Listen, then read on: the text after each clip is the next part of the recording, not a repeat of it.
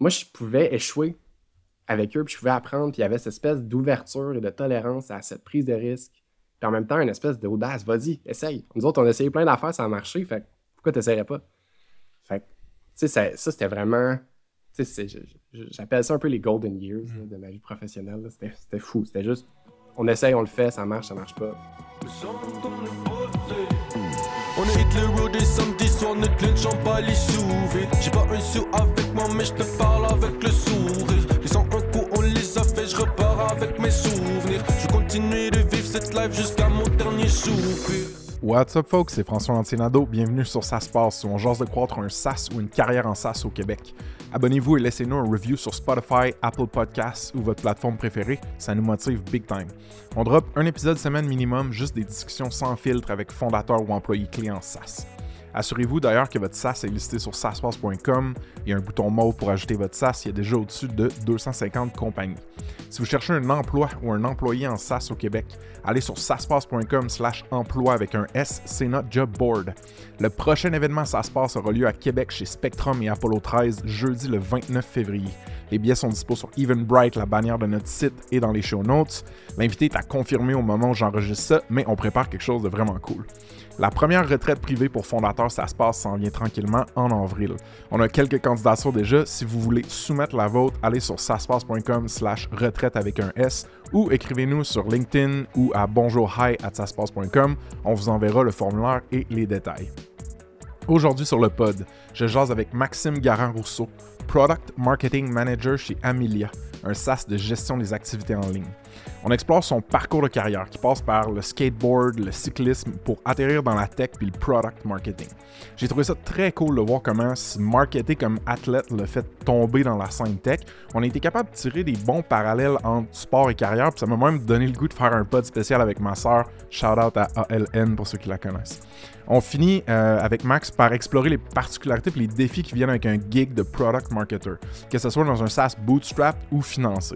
C'est vraiment une discipline qui peut sembler floue pour certains, mais c'est ultra critique de réussir cette partie-là. Donc on geek out là-dessus en masse. Lancement, updates, messaging, go-to-market, positioning, vente interne versus externe, tout le kit.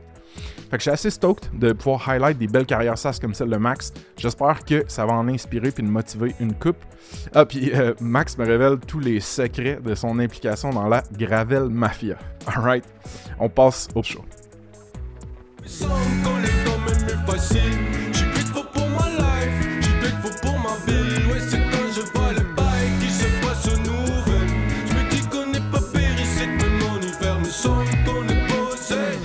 Maxime Garand-Rousseau, bienvenue sur Ça se passe. Salut! Comment tu vas aujourd'hui, man? Ça va très bien. Un peu fébrile, un peu, euh, excité de, de- Nice. de participer à, à mon premier podcast, ça se passe. Ah, man, je suis content de t'avoir vraiment, puis euh, t'as un background aussi pour, pour jaser de trucs qui me passionnent, puis lesquels je veux continuer de m'éduquer et de me nourrir, fait que ça va être sick. Euh, je commence tout le temps le pod avec un mini recap de comment on se connaît. Euh, dans notre cas, ça va être assez bref. tu veux-tu faire le, le recap? Ah oui, c'est- ben tu sais, je pense que les gens vont être sur le, le bout de leur siège, mais c'est vraiment une grosse, une grosse anecdote. Il y avait le. Sur LinkedIn, tu avais partagé euh, Oh, on va faire un enregistrement chez, chez Workly, entrevue Ah oui, oui, avec oui. Simon, puis tout ça. Ouais. Puis euh, mon chum Greg, qui, qui lui aussi est en tech. T'es pote avec quand- Greg? Ben oui, je suis pas ta Greg. Oh man, va tellement falloir qu'on s'en reparle de ça offline. J'ai tellement d'affaires à dire sur Greg. Positif, là. ben écoute, Mais quel ouais. personnage.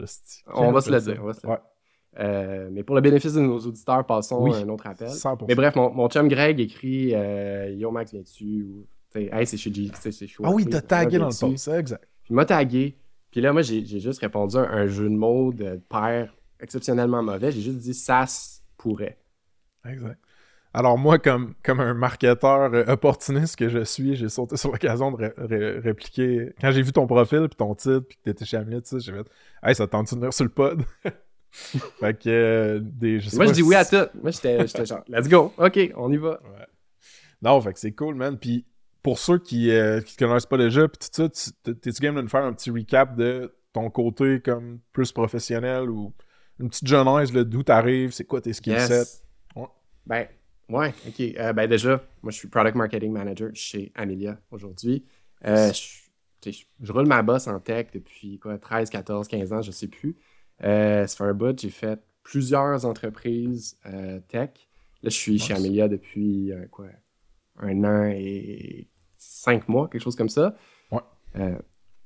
Puis avant ça, donc, toujours, je dirais, les deux, trois derniers mandats, j'étais en product marketing. Fait que c'est vraiment devenu ma spécialité. Euh, c'est vraiment pour ça, je pense qu'on se parle aujourd'hui. Euh, Veux-tu le topo, genre, de, de la genèse, vraiment? Ben, euh, moi, du je serais curieux, début? mettons, des, Ouais. des highlights académiques. Mettons, t'as gradué ou fait quoi Yeah. côté école.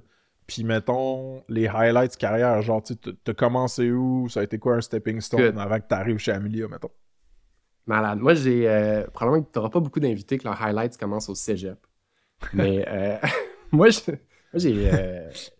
Mon fun commence au cégep. J'étais allé au cégep de Jonquière. J'ai fait art et technologie des médias, profil radio. Euh, Nice. Imagine, là, on est en 2006 à 2009. C'est trois ans, c'est une technique. Euh, je quitte la ville de Québec. Je m'en vais étudier à Jonquière en communication. Je m'en vais évidemment faire le party. Ouais, ça. Mais on arrive au même moment que Facebook, euh, le rise de YouTube, le rise des réseaux sociaux. Fait c'est passé trois années à expérimenter évidemment en radio, en communication, tout ça, à développer ce, ce côté-là de- de- de- de- du jeune professionnel, mais aussi à explorer les réseaux sociaux. Puis je te dirais, ça, c'est des points fondateurs qui m'ont comme suivi par la suite.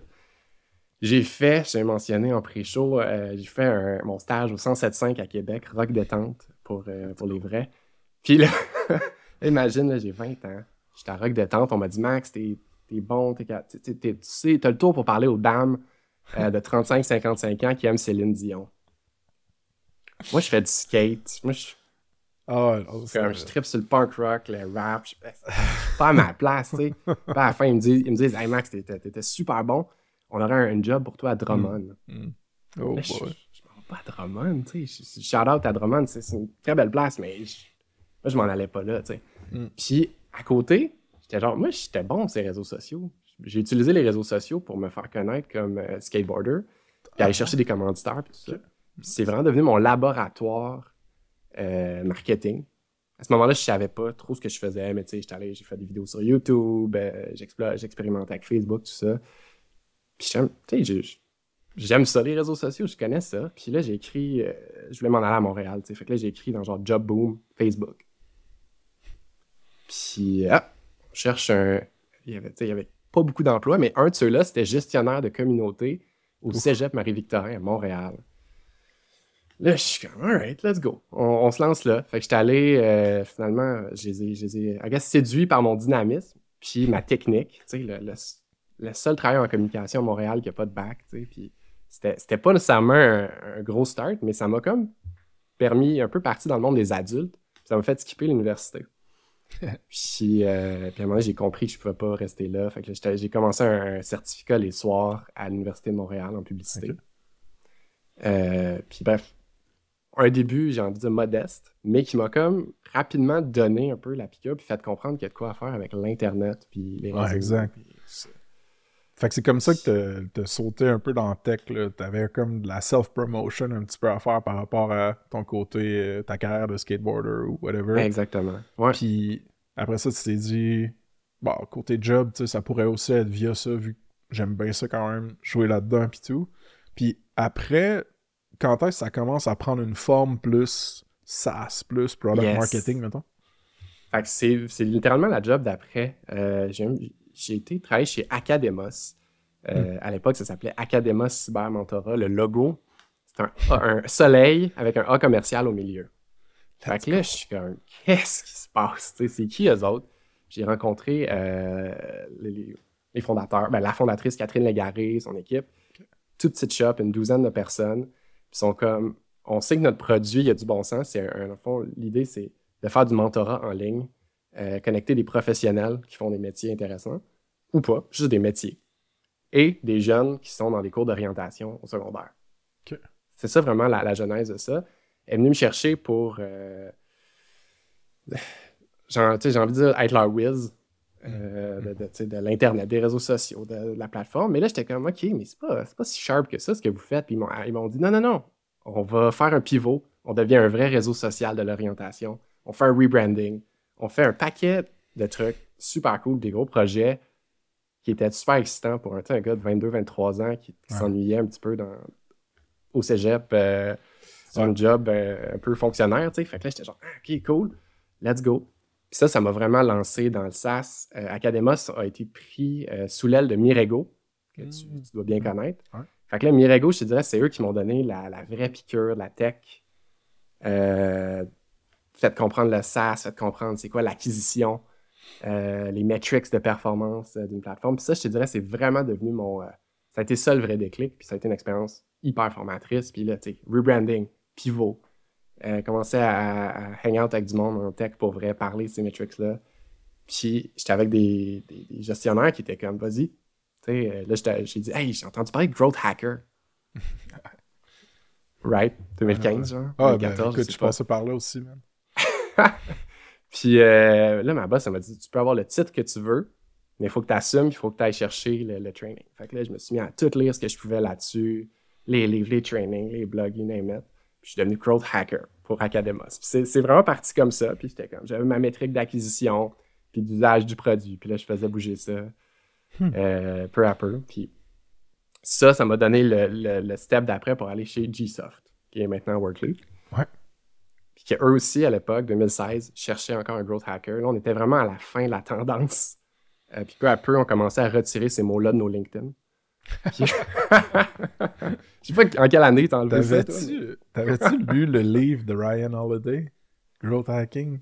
Ben, j'avais, tu sais, oui, ça fait longtemps, mais oui, j'avais, j'avais, tu sais, toutes ces affaires-là, là, j'avais Mhm. tout dabé là-dedans. C'était, marquant, mais tu sais, au final, c'était comme, tu fais du marketing, tu fais de l'acquisition, dans un produit.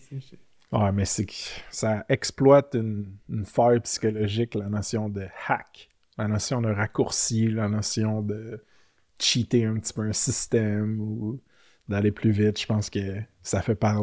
ça, ça, fait rêver beaucoup là, les, les entrepreneurs et les gestionnaires. Exact. Il y en a qui marchent, I mean. Mais... Je pense que c'est un mindset. Je pense que c'est une lecture de genre. Tu sais, moi, tu vois, mon parcours, je n'ai pas été à l'école. C'est pas un parcours si traditionnel. Ben, j'étais à l'école, mais c'est pas un parcours si traditionnel que ça. Euh, je- un petit peu hacker mon chemin, j'ai envie de dire, dans, dans ce, ce- ce monde-là, en utilisant mon sport comme levier. Puis, fait tu sais, je, comprends la lecture de dire, hey, on regarde un problème d'un angle différent, puis comment on peut l'approcher. Mais euh, j'ai pas vu souvent des hockey stick curves euh, dans ma carrière, malheureusement. C'est pas si c'est pas si facile que ça de- d'exécuter ça puis de, de vraiment trouver le hack, la faille dans le système. Moi, j'ai l'impression que c'est des bonnes manières de faire des espèces de, de sprint ou de, de burst d'utilisation ou de learning sur le market ou whatever, mais c'est rare que hack rime avec scale, genre, justement, comme tu dis. Fait que, non, je te file là-dessus. Puis, fait que là, t'as fait combien de temps chez GSoft, Workleap? Yeah. euh, fait que GSoft, que moi quand j'étais là, c'était pas encore Workleap, j'ai fait six ans là-bas. Puis je dirais, ça, c'est vraiment été euh, l'université euh, de ma carrière, là, c'était Ouais. vraiment là. Euh, tu sais, j'arrive chez GSoft. Eux, ça va bien quand même déjà. C'est une, encore une compagnie de produits. On fera pas l'histoire, euh, tu l'as déjà couverte amplement avec GR. Mais bref, tu sais, moi j'arrive, il me. Pour te dire en entrevue, l'anecdote vaut la peine quand même. Le CMO de l'époque, qui est clairement en train d'essayer de me convaincre, qui est comme, ah, je veux travailler avec Maxime. Il me dit, hey, toi, sais-tu faire ça un kickflip? Là, je suis comme, ouais, ouais. tu t'as-tu un skate? Veux-tu une démo, quelque chose? Puis là, il me dit, non, non, on va bâtir une rampe de skate ici. Je suis comme, ok, man, je capote. Tu sais, c'était un peu le début euh, de, de- de- de cette époque-là, des, des Golden Years, tout ça. Puis, donc, six ans là-bas, on part. Tu sais, je suis plus un growth hacker, mais tu sais, on va, on, va, on va se le dire, c'était plus marketeur généraliste pour le produit Office Vibe. Super. Euh, J'étais genre l'employé 12 de Office Vibe. Peut-être 200 chez GSoft rendu là. Euh, assez tôt donc dans vies. Euh, beaucoup de choses qui, restent à faire, mais moi, c'était un, endroit où je pense, que j'étais- confortable dans l'espèce de chaos euh, de la, de la start-up, de, comme trouver le- le- le- l'espèce de faire marcher ça finalement. Tu là, on, y avait, on avait une couple de clients, on avait un peu de sens, mais c'était pas encore le, le- succès que c'est aujourd'hui. Fait que j'ai fait ça une couple d'années, puis j'étais l'espèce de, de marketeur généraliste qui un peu brassait la soupe entre les spécialistes. Tu sais, Ok. J'avais des designers, SEO, euh, dev, euh, web. Il y avait tu sais, un paquet de monde compétent autour de moi, un super bon gars de content. Puis là, c'est comme comment on fait lever la sauce, comment on fait des campagnes pour donné, tu générer de l'acquisition puis de l'intérêt pour, euh, pour notre produit? Comment t'as.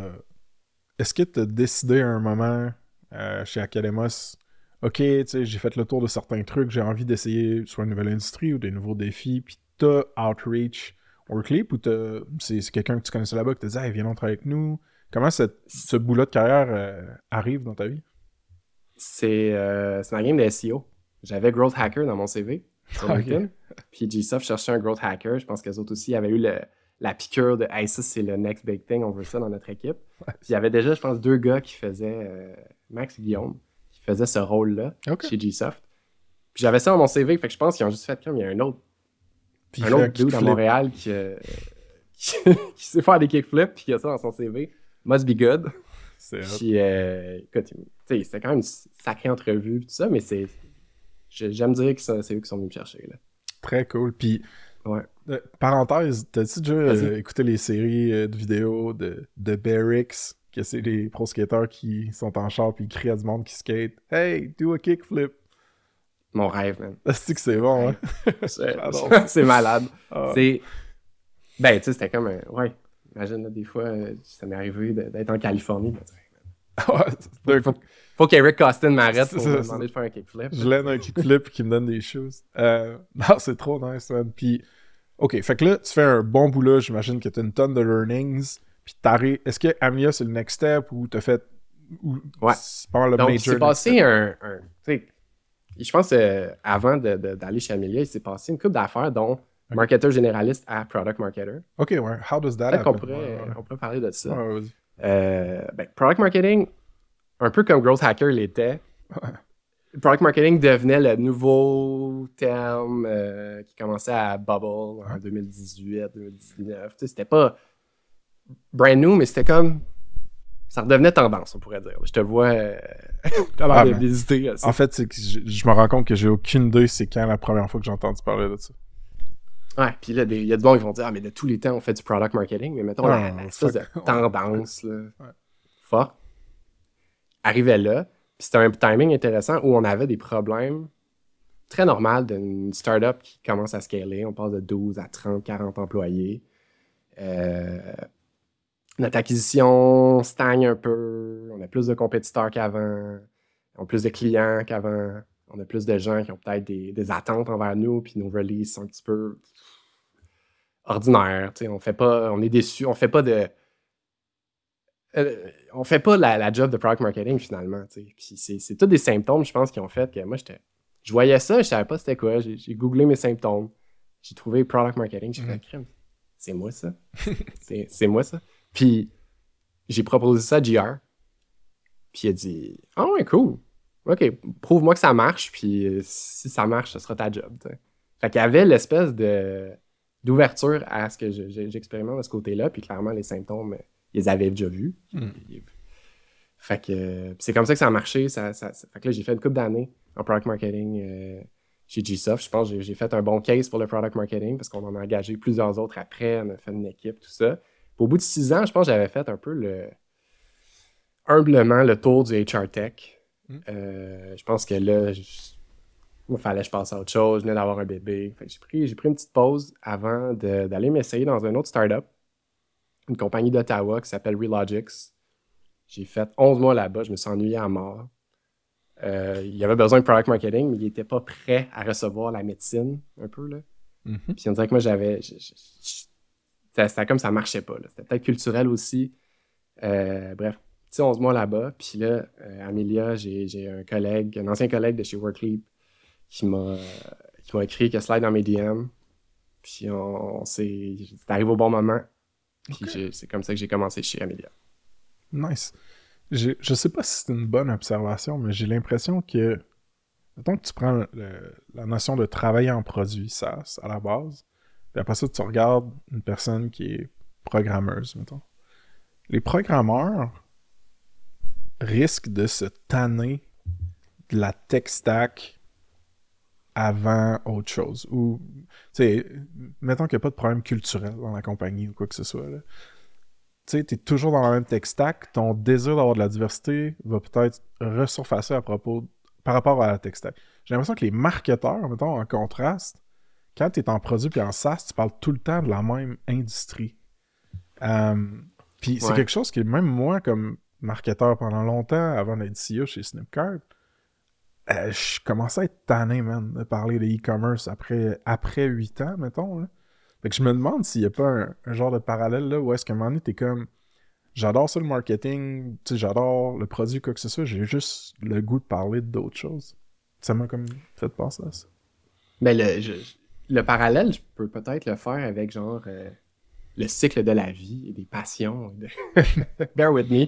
Mais tu sais, c'est maintenant, là, euh, quand euh, l'exemple du HR Tech, le, le hack pour devenir bon, puis bien comprendre ton audience, puis avoir du bon messaging, du bon copy, euh, des bons insights pour le produit, ben, c'est vraiment de plonger dans l'industrie, de lire tout ce qu'il y a à lire, puis de, de t'étourdir avec ça. Mais à un moment donné, je veux dire, je n'étais pas foncièrement un gars de HR puis passionné par ce, ce monde-là. Fait qu'à un moment donné, six ans, tu fais le tour. Fait que tu sais, c'est comme, je pense que c'est des cycles. Tu as besoin d'un certain temps pour devenir excellent puis de bien comprendre une industrie. Fait que tu peux pas faire ça en deux mois. Je pense que ça prend quand même un, un certain temps. Mais, c'est ça, à un moment donné, le skate, je me suis tanné. Je suis passé au vélo, par exemple. là.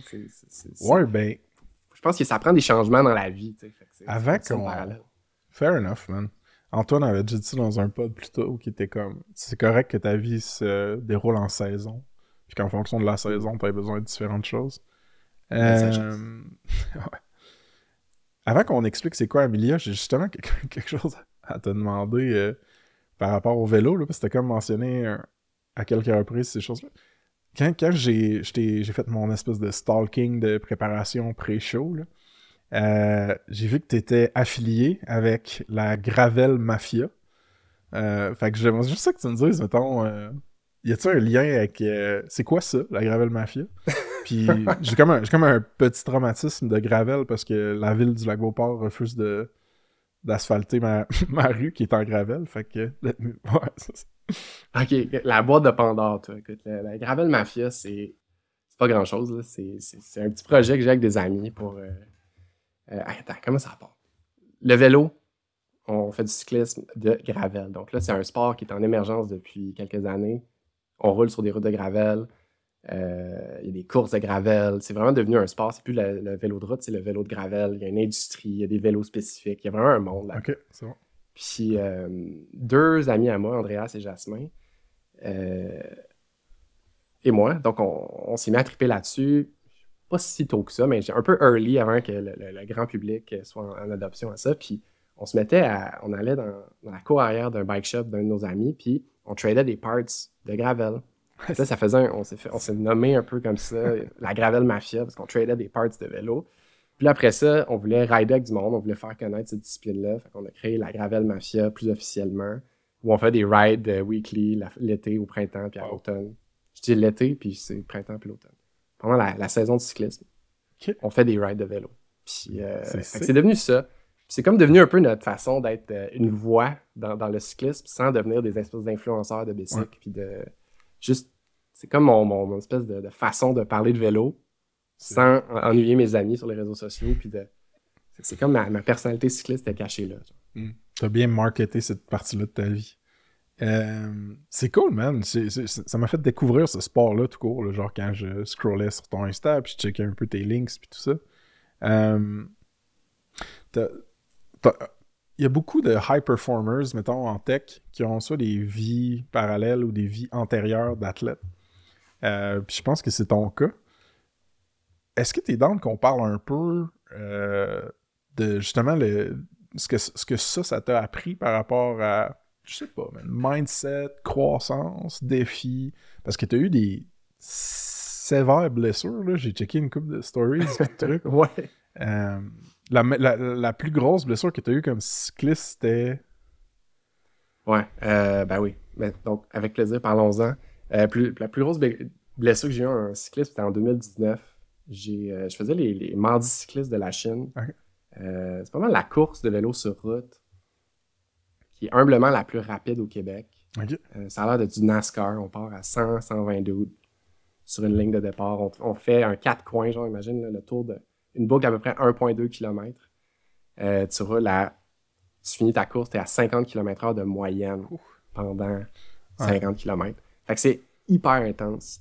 Puis euh, je commençais à pogner la twist. C'était vraiment dur, mais j'ai finalement level up assez pour être capable de rouler avec, avec le peloton des mardis cyclistes. Pas, j'étais pas, j'étais pas là pour gagner, honnêtement. J'étais juste, juste le défi de, capable de finir Ouais. un mardi cycliste, c'était déjà un big deal. Euh, puis là, j'étais rendu capable de. Cette année-là, j'allais aller dans les points. J'allais commencer à, à, à foutre le trouble un peu. Puis, première course de la saison, euh, j'ai pogné la clôture à littéralement 60. Jesus. Tu vois, sur mon Garmin, sur Strava, là, tu vois, ça fait 60 km/h, 0, Yeah. clac. Puis, euh, je dirais que ça, ça a été vraiment le début de la fin des sports compétitifs pour moi. Euh, ça a été l'accident de trop, probablement. OK. Euh, mais ouais. Ça, je te dirais. Je roule encore avec plaisir beaucoup. Je, me- je veux me dépasser encore, mais ça, ça a été la. la- la- Puis, Ouais. y a-tu. Parce que t'as été. T'as fait du skateboard, euh, t'as trippé sur la course automobile aussi, euh, t'as fait du longboard, euh, genre downhill? C'est ça. C'est du, du longboard de downhill. Ça, je te dirais, c'est ça le sport, le gros highlight. Là, le skate, c'est tout le temps un espèce de, de, de, référent, mais à un moment donné, en genre 2006, j'ai j'ai essayé un longboard, puis j'ai fait OK, c'est hot, ça va vite, j'aime ça. Puis là, à un moment donné, parle, parle, genre, jase, puis tu dis Ah, il y a des courses? Ouais. Ouais. Premier rendu en bas. Puis là, j'ai commencé à faire des courses de ça. Puis euh, ça m'a- j'ai fait ça pendant presque une décennie, des, des courses de longboard. Puis assez pour me rendre littéralement au plus haut niveau qu'il y avait là-dedans. J'ai fait la Coupe du Monde Wow. euh, pendant une couple d'années. Fait que là, tu pars, tu fais les courses au Québec, tu sais, au Canada, Ouais, en. Ontario, au Vermont. Puis là, t'es comme, Ah, je vais aller au BC, il y a une grosse scène là-bas. Puis là, j'étais- puis là, c'était toute là mon histoire de marketing pour aller chercher aussi de- du sport, puis de l'équipement, tout ça. Exact. Fait que. Mais c'est ça, ben, mais le- parle-moi ouais. parle-moi un peu de ça parce que t'as-tu l'impression qu'il y a des, des MVP de tes skills en marketing ou en, en marketeur qui, qui sont nés un peu dans la promo de ta carrière ou quoi que ce soit? Parce que tu sais, ma soeur, c'est une, une athlète internationale, puis veut, veut pas, le sport, le talent brut, c'est une chose. Fait qu'au même titre que le produit, le code, les fonctionnalités brutes, ça a une Mhm. valeur. Mais si c'est pas bien communiqué puis commercialisé dans le monde, puis il n'y a pas de- d'attention là- là-dessus, ben, ça vaut pas grand-chose, genre. Fait il y a un beau parallèle, là, Ouais. je trouve, c'est pour ça que je, je décide de, de dig un peu. Allons-y. Ben oui, ben, je- en fait, je suis persuadé que j'ai j'ai bâti mon, mon, comme tu dis, le MVP de ma carrière là-dessus. Euh, tu sais, Parce que c'est pour... imagine, là, tu, moi, tu vas chercher des sponsors, tu vas chercher, euh, genre, plus... Ben oui, c'est ça. Tu veux de l'aide un peu, tu veux de l'équipement. Euh, c'est un sport méconnu aussi. Mm. Euh, Fait qu'il y a une Ben, partie d'éducation du sport. aussi, ouais, c'est ça. Puis, puis là, moi, c'est mon edge. Ah oui, c'est ça. C'est que moi, je- à talent égal, j'étais un meilleur communicateur. Ouais. C'était ça mon, mon différenciateur dans ce marché-là. Où, on va se le dire, dans le monde du skateboard, c'était pas tout le temps les gars les plus allumés, euh, les plus présents. euh, pour ne pas dire stone. Fait que euh, moi, moi j'étais un gros différenciateur. Moi, j'étais comme j'arrive, je suis bilingue, je suis capable de communiquer, je suis capable d'utiliser le web, je suis capable de gagner des courses. Puis je suis capable d'aller serrer des poignées de main quand je vais dans des skate shops puis dire pour vendre ton produit. Fait que moi, c'était c'était mon gros différenciateur. Puis je pense qu'il y a des gars bien meilleurs que moi qui ont eu bien moins de support que moi parce que j'ai su utiliser l'Internet puis le marketing à mon, à mon ça- avantage. je veux dire, marketing as a moat, là, puis juste avoir une share euh, de la voix ou de l'attention dans un marché, même si ton produit est 10, 20, 30, 50% moins bon que l'autre, ça peut être game changer. Puis je pense qu'il y a une petite belle leçon, justement, marketing pour les SaaS dans, dans ce que tu dis là. Puis c'est hot parce que ça t'a donné l'exposure à, la communauté, mais en ligne, right? Fait que community building, à la création de contenu puis à la promotion de contenu, que ce soit vidéo ou texte ou image. Après ça, les partnerships, la vente, d'aller chercher. Fait que c'est important pour moi d'highlighter des, des moments de vie qui façonnent un peu des carrières pour que le monde puisse s'inspirer aussi puis voir comment transposer des connaissances ou aller chercher une expérience dans X peut t'aider dans Y aussi. Fait que c'est vraiment cool, man. Puis là, je me dis, si t'as des collègues d'Amelia qui écoutent, ils vont dire Chris, quand est-ce qu'ils vont parler? Quand est-ce qu'ils vont parler en parle d'Amelia? fait que ouais, dis-nous donc, euh, genre en, en deux, trois lignes, là, euh, Amelia, ça, ça mange quoi en hiver? Amelia, c'est euh, un logiciel d'inscription à des activités. On aime dire que c'est le SaaS pour mettre en marche, gérer et vendre vos activités en ligne. Ok. C'est vraiment autant l'inscription que le back-office, le back-end, la gestion des opérations d'une une organisation qui fait des activités. Puis donne-moi un exemple d'une organisation puis d'une activité, mettons, pour que ce soit un peu plus concret dans ma tête. OK. Fait que, mettons, euh, récemment, je vais parler un exemple pour un gars de Québec. On a la ville de Québec, c'est rendu un de nos clients. OK? Puis euh, il y a quelques semaines à peine, on a fait euh, l'inscription des cours de natation Oh, OK. pour les gens de Québec. Il y avait comprends. 2500 places disponibles. Il y a eu. on a mis ça en ligne. Donc, on a aidé, par exemple, les, les piscines locales de la ville de Québec à mettre en ligne le cours de natation pour euh, le groupe 0-3 ans, 3 à 4 ans. Tu comprends? Donc, Ouais. ainsi de suite, mettre leur offre en ligne. OK. Euh, Nice. donc ça, ça permet après ça, donc on les met en vente. Puis après ça, toute la gestion de ça, quel enseignant s'occupe de tel groupe à tel moment, les horaires, l'inscription, la gestion des présences. Euh, dans les formulaires d'inscription, y a-t-il des allergies, y a-t-il des choses à savoir? Donc, c'est vraiment tout ça qu'on gère euh, de A à Z. Puis évidemment, le paiement. Puis même, genre, les facilités de paiement. Les, tu sais, imagine des familles qui ont peut-être besoin qu'on paye, payer par versement, par exemple. On, on offre ces facilités-là. Des, des trucs comme ça qu'on offre. C'est assez large, mais c'est tout relié, je te dirais, aux activités. Mm. Beaucoup pour le marché des villes. Donc, euh, aux États-Unis, c'est Ouais. le Park and Recreation, que- que- qui est le nom, je te dirais, de la niche. Au, plus au Québec, au Canada, c'est plus les villes qu'on va après. Tout ce qui est SMB aussi, donc les gyms, euh, cheerleading, cours de danse, yoga, you name it, ça, on en a fait beaucoup, beaucoup. Puis, un peu plus récemment, là, on va euh, vers le marché des non-profits. Fait que YMCA, Mm. euh, les JCC, Boys and Girls Club, tous ces trucs-là, c'est aussi un- un- des gens qu'on va servir. Tous des gens qui mettent en marché des activités puis du membership. Euh, fait que tu peux imaginer qu'on a un pas pire time avec ça. C'est hot, man. C'est très cool. Puis, euh, tu peux-tu me donner un portrait un peu plus métrique la chose? Genre, juste, lance-moi une coupe de chiffres pour qu'on ait une idée de grandeur.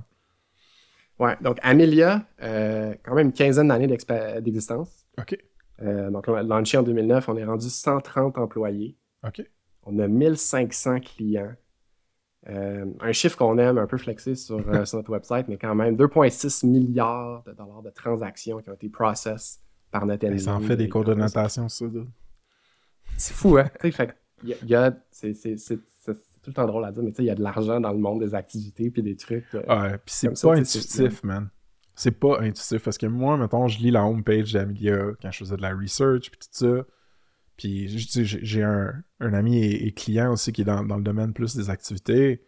Euh, Olivier Rousseau avec Activity Messenger, super cool ce qu'ils font aussi puis tout. Puis on dirait qu'instinctivement, tu lis ces trucs-là puis t'es comme OK, fait que genre sport et loisirs municipal, euh, ça coûte 5$ piastres s'inscrire à genre un cours dedans. What the fuck, tu sais? Mais la vérité, c'est quand tu le vois dans une optique, je pense, de scale, de genre, hey man, une ville, tu sais combien de monde qui habite dans une ville, puis il y en a combien de ceux-là qui vont vouloir s'inscrire ou participer à des activités, puis c'est récurrent, c'est sur des saisons, des.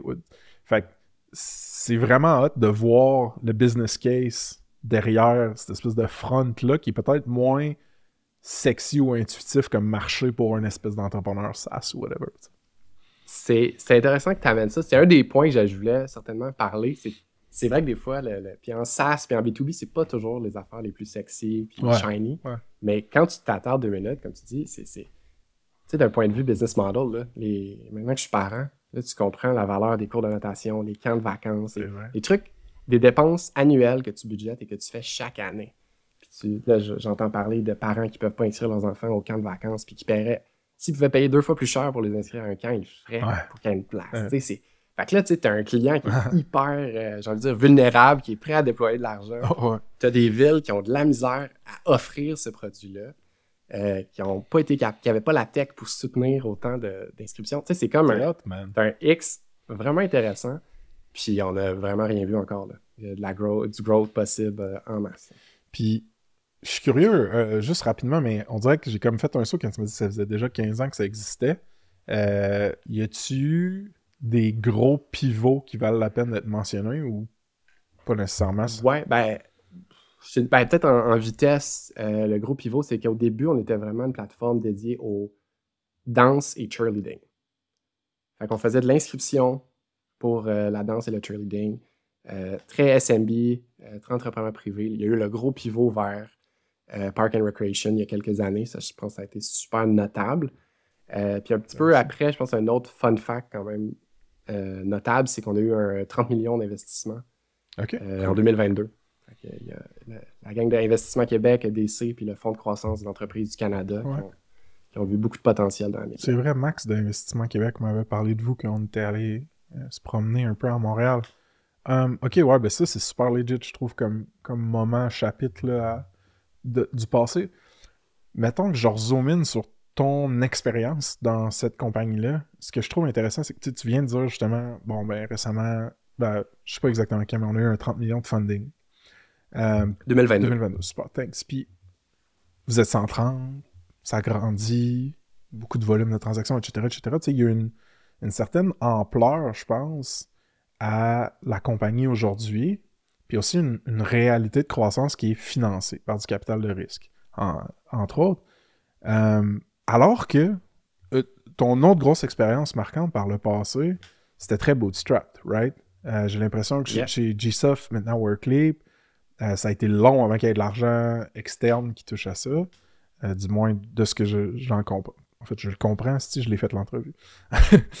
fait que, fait que j'ai le goût de, de- de comparer un peu ces, ces deux trucs-là. C'est-à-dire que toi, mettons, comme key player, comme product marketer ou, bon, marketer plus généraliste avant, qu'est-ce qui change dans ton day-to-day un peu dans une business funded versus bootstrap? Je pense que, tu sais, évidemment, j'ai- juste mon histoire pour parler. parfait, c'est de que ça qu'on parle. Probablement d'autres. C'est ça. Fait que, tu sais, il y a probablement d'autres réalités. Je pense qu'il y a de ma lecture euh, du bootstrap, ou du moins de ce que j'ai vécu avec euh, GSoft, c'est que, tu sais, on, on avait. Tu sais, tu as rencontré Guillaume, tu, connais Simon, tu as vu un peu. le- le- les gars, ils ont confiance, ils sont ambitieux, ils ont peur Ouais. de rien. Puis en même temps, ils étaient, un peu naïfs. Ils avancent, c'est comme, hey, on va faire ça, on va faire Office Vibe, let's go. Puis, hey, on va faire du product marketing GR. OK, vas-y, montre-moi ça. Fait que j'avançais, je te dirais, en même temps qu'eux. En même temps qu'eux apprenaient et développaient leur, euh, leur compréhension. Ça résonne beaucoup pour moi, ça. Ça ressemble à ça. monde chez- du produit. ouais. Ben, c'est ça. Fait que moi, je pouvais échouer avec eux, puis je pouvais apprendre, puis il y avait cette espèce d'ouverture et de tolérance à cette prise de risque. Puis en même temps, une espèce d'audace. Vas-y, essaye. Nous autres, on a essayé plein d'affaires, ça a marché. Fait que pourquoi t'essayerais pas? Fait que, tu sais, ça, ça, c'était vraiment. Tu sais, j'appelle ça un peu les golden years là, de ma vie professionnelle. c'était fou. C'était juste, on essaye, on le fait, ça marche, ça marche pas.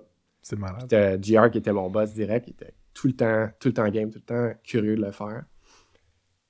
Puis qu'à un moment donné, je pense qu'il a développé sa compréhension du product marketing, puis de c'est quoi du bon product marketing, puis il est devenu un gestionnaire beaucoup plus exigeant euh, avec le temps.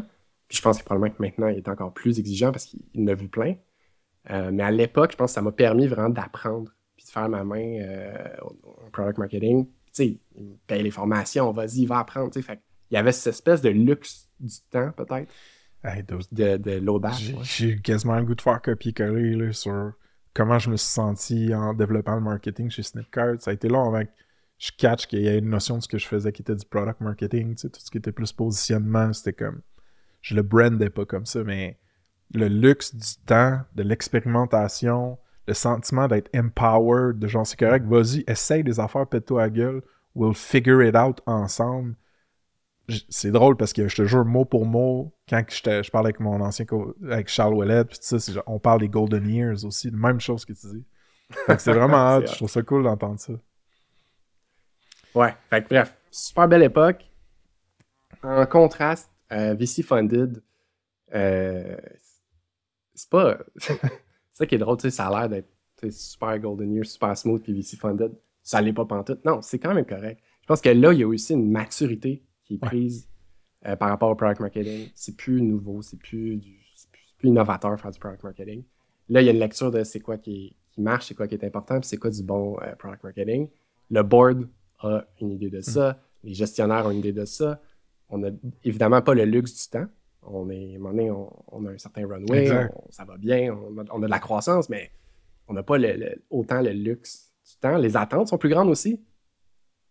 On m'a engagé comme product marketing manager, on m'a pas engagé comme Hey, on va lui donner une chance, puis on va essayer le product marketing avec Max, puis on connaît pas Ouais, ça, exact. puis euh, Ouais. on verra ce que ça donne. Fait il y a ça aussi, les attentes sont plus grandes. Euh, le contrat, je pense, c'est plus grand aussi. euh, dans le sens qu'il y a. Là, là on, on est tout courant des enjeux, on est tout courant des choses qu'il faut régler. Puis, Max, on t'engage pour ça, on vient te chercher pour ça. Là. As-tu l'impression d'être plus supporté ou entouré, justement, de par la. Tu sais, je pense que pré-call, comme tu disais, on, on parle un peu que tu avais quand même une équipe significative en marketing autour de toi. Je sais que tu en avais quand même quelques joueurs chez Gsoft, Workleap, mais tu sais, moi, mettons, j'ai été tout seul tellement longtemps, d'autres, puis ça a pesé, là, pour, personnellement. Là. Fait que, ouais, aujourd'hui, tu te sens bien entouré dans cette business-là? Oui. Euh, je- Tu sais, mais mettons, chez Office Vibe, il y avait du monde aussi en marketing. Je pense que j'étais cavalier seul en, en product marketing euh, pendant un moment. Chez Amelia, tu vois, là, je suis euh, le seul euh, product marketing manager depuis un petit moment. Mais je pense que je suis entouré parce que je- je- mon équipe comprend ça. Ma gestionnaire, elle a fait du product marketing Mm. avant. Fait c'est ma complice directe là-dessus. Fait je, reviens à ça, il y a une culture, il y a une compréhension de c'est quoi du product marketing maintenant qu'il n'y avait peut-être pas il y a quelques années. Fait que dans ce sens-là, je suis plus entouré. Mais de l'autre bord aussi, on s'attend à avoir des choses beaucoup plus claires qu'avant. tu sais. Ouais. C'est peut-être plus facile, tu freestyle moins. C'est comme Max, euh, ça nous prend un doc de positionnement. Euh, on veut des battle cards sur des compétiteurs. Euh, il y, a des- requests pas mal plus spécifiques qu'avant. C'était plus comme on va. Hey, connaissez-vous ça, une battle card? Il y, a- ça qui a changé beaucoup, je pense, dans l'industrie. Puis que dans ma lecture de ça, ben c'est. Ça. Avant que je geek out sur des assets de PMM, Ouais. comme mettons la Battle Card, euh, c'est famous un petit peu le product marketing pour être pas nécessairement facile à définir. Fait que là, l'espèce de challenge ultime que je t'envoie, c'est ça. C'est selon toi, Max, mettons, avec ton expérience, tes connaissances, ton point de vue d'aujourd'hui, si t'avais à, le- à le définir. Hey, la question, euh, la question à 1000 pièces. shout out à votre épisode sur le product marketing. On a essayé. Je, je l'ai écouté avant, j'ai fait mes devoirs. Je pense que la définition était quand même bonne. là, Il y avait tout. ouais, mais j'étais en accord avec la plupart des trucs, mais je pense que je l'aurais euh, construit différemment, Nice, l'argumentaire. Pour moi, c'est le product marketer. C'est l'expert du marché, de la compétition, du client, de l'acheteur et du produit. Presque autant que le, le product manager. même. Fait que ça, c'est tous tes inputs que tu te dois d'être expert à différents niveaux, mais que tu dois de bien connaître. Euh, tu ajoutes, la company vision, la stratégie de- d'entreprise euh, in the mix, puis tu utilises ça pour écrire des mots qui aident à décrire l'entreprise ou le produit. Fait que ces mots-là, ben, ça donne ton positionnement, ça donne ton messaging, qui, eux, t'aident à faire, aider ton équipe de marketing à faire du meilleur marketing et ou à très- faire toi-même. Max, j'ai l'impression que c'est très fondamental. Genre, c'est des bases de matériel ou de substances que ensuite le monde peut extrapoler ça, utiliser ça ailleurs. C'est très fondamental, c'est le mot qui me vient en tête. Je sais pas si ça, ça résonne ou t'es pas sûr.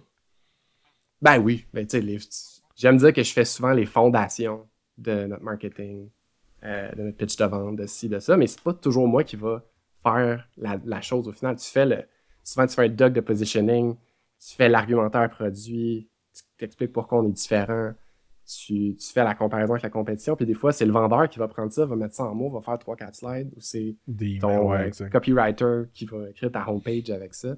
T'es comme, ah, c'est mes idées, mais c'est pas toujours moi qui les ai. Mhm. ça, ça va dépendre de la taille des équipes. Euh, souvent, ça va être moi qui va tout écrire. Mais euh, ouais. Fait que Il y a- oui, fondamental, je pense il y a- il y, a un élément aussi que tu as mentionné qui est le langage. Parce que quand tu disais être expert d'un marché, d'une clientèle, euh, puis de la compétition, puis du produit, exactement, c'est il y a beaucoup, beaucoup de ça qui passe par le langage. Comment est-ce que mes compétiteurs se décrivent, les mots qu'ils utilisent pour parler d'eux? Comment est-ce que le problème de mes clients est décrit quand eux cherchent à le régler, que ce soit sur un moteur de recherche, dans une entrevue Jobs to be done ou peu importe?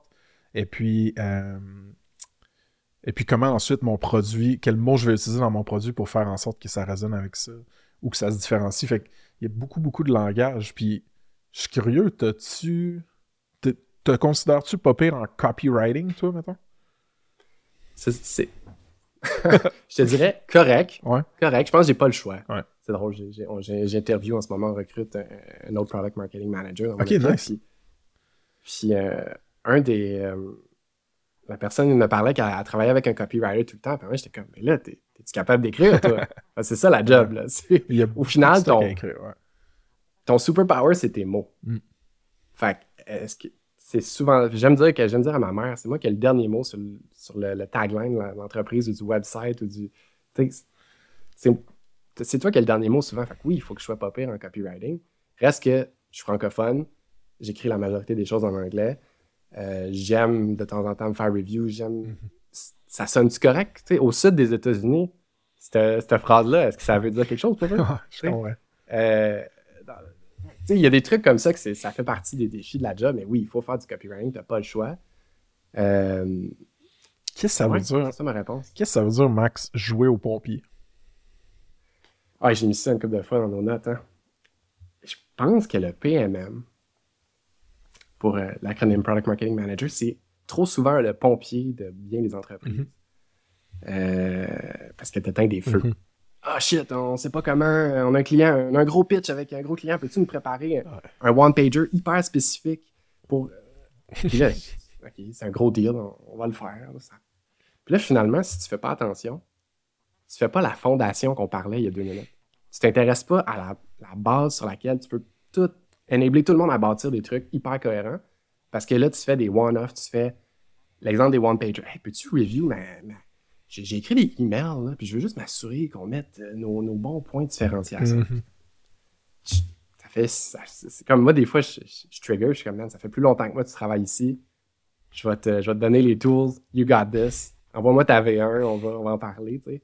Mais oui, tu fais toujours des, des- petits trucs, euh, des petits one-off qui, à un moment donné, coûtent cher en termes de productivité et de vélocité. Fait que c'est ça, jouer au pompier pour moi. Ça, ça, empile aussi de la dette de messaging, euh, de langage. Tu sais, dans un endroit, as parlé de telle manière de ton produit ou de ton compétiteur.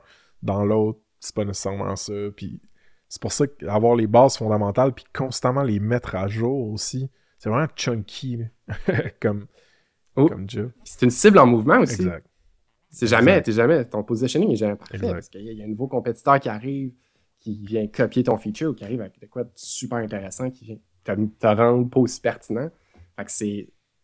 Honnêtement, c'est un éternel combat. Je suis pas certain que euh, j'ai la réponse à comment tu gardes ton messaging parfait partout. Mais c'est c'est clair que tu as la dette. là. quels sont les.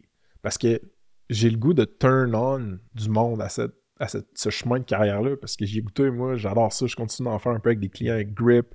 Euh, c'est- fucking le fun de genre. C'est très. C'est un mix de logique puis de casse-tête, mais aussi de, de narrative, d'histoire. Figure out c'est quoi l'histoire qu'il faut qu'on compte, qui va sticker le plus. Puis, fait pour ramener ça à profit, euh, un- exemple pardon, de carrière, ça, ça va, Frank. Euh, qu'est-ce que- quels sont les livrables que tu produis, mettons, comme Product Marketing Manager? Qu'est-ce que les gens doivent s'imaginer dans ton day-to-day, man?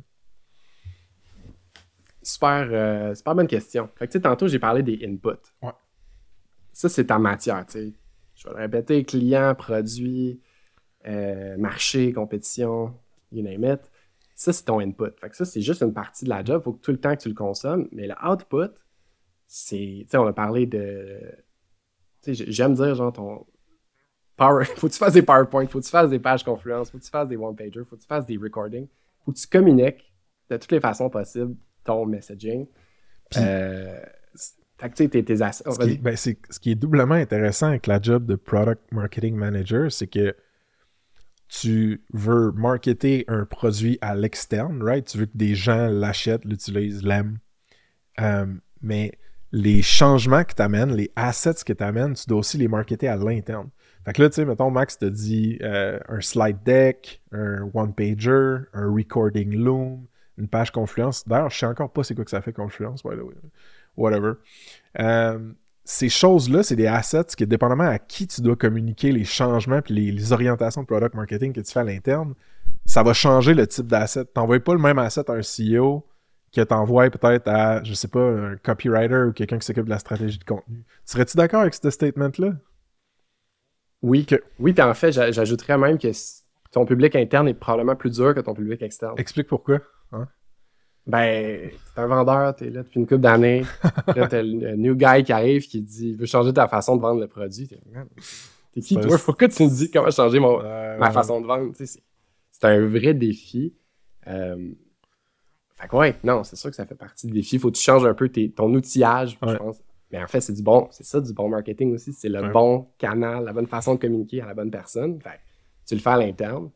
Euh, je pense qu'une chose qu'on n'a pas couverte, c'est dans les, pro- dans les projets, tu sais, là, on a parlé des, des assets, les contenus. Ouais. Mais les contenus, ça va être genre beaucoup des launchs, beaucoup des lancements, euh, beaucoup de sales enablement. Donc, regarder le cycle de vente, regarder euh, c'est quoi les bloqueurs en ce moment qui nous empêchent de vendre? Puis souvent, on a la réponse, mais elle n'est pas bien communiquée, elle n'est pas bien ficelée. Fait comment on ficelle ça euh, côté des ventes? Euh, ça va être beaucoup d'enablement aussi du côté marketing. Mhm. c'est- Moi, j'ai des fois, des fois, on me demande de review des keywords pour AdWords. Ah, c'est-tu les bons compétiteurs? C'est-tu les bonnes affaires? Fait que ça prend vraiment. T'es comme les yeux du marché pour un paquet Ouais. de monde dans ton équipe. Puis comment, pour quelqu'un, mettons, qui est super noble puis qui écoute ça, là, sales enablement, comment tu définirais ça? La traduction libre hein, de, de, de, de- d'enabler le vendeur. Mais tu sais, je pense que la- l'enablement, c'est, c'est comment tu donnes, quels outils tu donnes à un vendeur pour succéder? Ouais. C'est lui qui, au final, est le. le- le- c'est, c'est- c'est lui le chef, là. c'est lui qui va faire la recette au final, puis qui va te servir un, un poulet incroyable. là, mais faut, toi, tu lui donnes les bons couteaux, tu lui donnes la recette, euh, tu lui donnes la température à laquelle mettre le four, euh, tu lui donnes des cues. Hey, essaye ces épices-là, je pense que ça va t'aider. Puis là, tu lui donnes le pack, tous les outils nécessaires pour réussir finalement la vente. Ces outils-là, euh, ça peut être des fois un bon slide deck ou des slides de base. Euh, ça peut être du training sur comment parler du produit ou messager ce nouveau feature. Ça peut être de revenir sur c'est qui nos personas, à qui on parle, à qui on vend. C'est qui que, souvent en B2B, quand tu as des gros sales cycles, c'est qui que ton persona a à convaincre à l'interne Ça, c'est excellent. Aussi, ouais. de leur expliquer un peu cette poutine-là. Puis le gars de IT qui va venir scraper ton deal euh, quatre mois plus tard, ben voici le one-pager à lui donner. Mm. Fait que, facile à dire, mais ça demande beaucoup de temps, beaucoup d'études, Ouais. beaucoup de lecture, beaucoup d'écoute pour comprendre c'est quoi ce cycle de vente-là, quels sont ces blocs-là, puis, Puis, comment finalement tu peux les puis on parlait de marketer tes assets puis tes learnings à, à ton monde à l'interne, puis les vendeurs à l'interne. C'est une chose que j'ai réalisé chez Duda aussi, c'est qu'eux, ils ont leur propre objectif, dude. Eux, ils ont une vision de leur temps qui est plus sacrée, qui est... C'est des hustlers, c'est des go-getters, ils ont faim. Fait que si t'arrives et tu veux leur faire faire des trainings, man, qui durent genre je sais pas combien de jours ou d'heures, ils vont dire, man, comment est-ce que toi tu me dis ou tu veux là va m'aider moi à atteindre mes objectifs de vente? Fait que faut que tu, faut que tu frames un peu ces assets-là que tu crées ou que tu veux leur montrer dans cette optique-là, tout, tu sais. C'est absolument un défi, puis je reviens à ça, c'est probablement les vendeurs, puis turns out, ça va bien chez Ouais, c'est- mais c'est toujours ton crowd le plus difficile à, Mhm. à, à convaincre, tu sais, parce que eux, comme tu dis, leur temps, leurs assets, puis à moi, c'est comme, hey, j'en ai vendu des deals, tu sais, je, pense que les vendeurs qui struggle sont peut-être plus ouverts, les vendeurs plus confiants, Ah, fair. qui ont le backlog plein de deals, peut-être vont Fair. être plus fermés à dire, pourquoi je changerais ma formule gagnante? Ma template d'email, elle marche. Euh, comment t'expliquerais c'est quoi du go-to-market? J'ai l'impression qu'on mentionne GTM, go-to-market, euh, à droite puis à gauche. Mettons, euh, encore Ouais. une fois, pour les noobs ou le monde qui sont pas encore familiers avec la fonction de pro- Product Marketing ma- Management. Ouais, euh, la go-to-market. Moi, j'aime j'aime dire que, mettons, euh, un launch, un lancement ou un. Comment dire? Amènes ton produit sur le marché. Je trouve que c'est une, belle image, mais c'est les éléments de ça pour te faire faire cette stratégie-là. Ben, c'est quoi? Ben, c'est ton marché, euh, la, quantité de personnes qui sont disponibles, qui sont potentiellement des acheteurs. Euh, c'est qui ton customer, ton ideal, le customer profile, ton ICP. Euh, comment tu vas contacter distribuer ta value, ton message à ces gens-là, super important. Évidemment, ton, ton, ton produit, c'est quoi? Ton positionnement, comment il est différent? Comment t'en parles? Comment tu le messages? Euh, puis, ultimement, ton prix. Dire, ça, c'est comme tous les éléments d'une stratégie de go-to-market. En vraie vie, c'est un gros doc, puis ça devient souvent des campagnes, ça devient souvent du messaging sur un website, ça devient des, des- des- des grosses discussions à l'interne. Mais je pense, en, in a nutshell, c'est ça, un GTM. Une dernière définition, man, avant qu'on move on sur d'autres questions plus tactiques, mais le product-led growth, comment tu définirais ça, toi? C'est j'ai- je pense que j'ai comme des. euh, Ben, tu sais, c'est la. On aime. euh, C'était comme un buzzword. euh, On en parle. C'est encore un buzzword, je pense, mais c'est comme. C'est la croissance qui est générée organiquement par ton produit. Ouais. Euh, in a tweet. Je pense que c'est un- aussi un vœu pieux de beaucoup de founders puis de beaucoup de, de- de gens de produits. Ah ouais, on, on va pivoter à du euh, product-led growth. On va, ah, ça va marcher si on met des, des façons de upsell dans le produit. là, là. Fait que tu sais, one does not simply euh, PLG. Ça, c'est. euh, quand j'entends ce mot-là, souvent, je suis comme tout le temps un peu. euh, on va prendre notre temps. C'est pas, pas si simple que ça. Je pense qu'on peut introduire ces concepts-là. Je pense qu'on peut aller chercher des bonnes choses de l'école du PLG, mais pas, pas un si facile que ça. C'est souvent mis en contraste à euh, sales-led growth ou genre marketing-led, inbound-led, je sais même pas comment le dire, mais Ouais, puis comme si sales-led, c'était ouais, sale. je sais. Ouais, ça m'énerve tout ça. Ah, Ouais. ah, sales, ah, c'est pas correct. Comme... On vend les produits qui coûtent des milliers de dollars à des organisations de milliers d'employés. Ça prend des mois à vendre. Ça prend un vendeur, ça prend quelqu'un à un moment donné qui est la courroie de transmission, tu sais. Puis si on pouvait être Slack, tout le monde, on le serait. Ouais. mais c'est pas, si- pas facile que ça, là, d'être... euh, ou Miro, tu sais, qui a une insane... Network effect. C'est Ouais. ça, mais... Euh, en ce moment, chez Amelia, c'est quoi les plus gros challenges de product marketing que tu vis, que vous vivez? Euh, Fait que tu vois, moi, je suis arrivé, on était.